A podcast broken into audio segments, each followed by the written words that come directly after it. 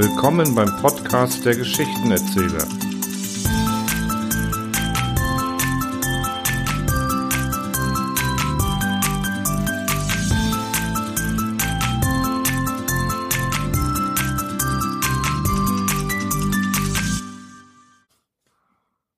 Ohne Titel oder von der Schwierigkeit, eine Geschichte zu schreiben. Da saß er nun vor dem leeren weißen Blatt Papier. Tabula rasa quasi. Er solle doch eine Geschichte schreiben, hatten sie gesagt. Er könne es doch so gut, hatten sie gesagt. Es würde ihm gut tun, hatten sie gesagt. Und irgendwie war er auch selbst schuld.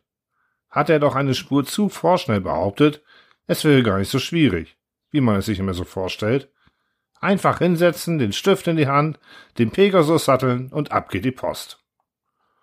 Ja, nee, so einfach ist es dann doch nicht. Zuerst muss mal eine Idee her. So ganz ohne Idee geht's ja dann doch nicht. Und die soll möglichst genial sein. Klar, langweilig kann jeder, aber genial? Aber nur was ist genial? Keine Ahnung, mal Google fragen. Ach nee, dazu hat er jetzt keine Zeit. Muss ja doch die verflixte Geschichte schreiben. Nur über was? Ihm wollte partout nichts einfallen. Also zurück zum immer noch leeren Blatt Papier, das Warten von ihm auf dem Schreibtisch lag. Vielleicht liegt es ja auch an der Umgebung, dass ihm irgendwie nichts einfallen will, dachte er bei sich. Oder am Stift. So ein Stift kann viel zum Gelingen einer Geschichte beitragen. Größe, Form, Gewicht, wie fühlt er sich an, alles Eigenschaften, die Einfluss haben. Aber trotzdem braucht es erstmal eine Idee. Und die will einfach nicht kommen, diese Idee, dieser Funke, der da sein sollte, der überspringende Funke, oder doch der springende Punkt, der Kasus Knacktus? Wie jetzt Kaktus. Seine Gedanken schweiften ab. Konzentration der Herr, Gedanken sammeln, Ideen finden, Geschichte schreiben. So einfach ist das. Hm, na gut, erstmal frische Luft schnappen. Könnte ja helfen. Also raus auf den Balkon, die besagte frische Luft schnappen. Verflixt, die doofe Gardine hakt und lässt sich nicht mehr zurückziehen. Mal richtig dran zotteln, wird dann schon gehen.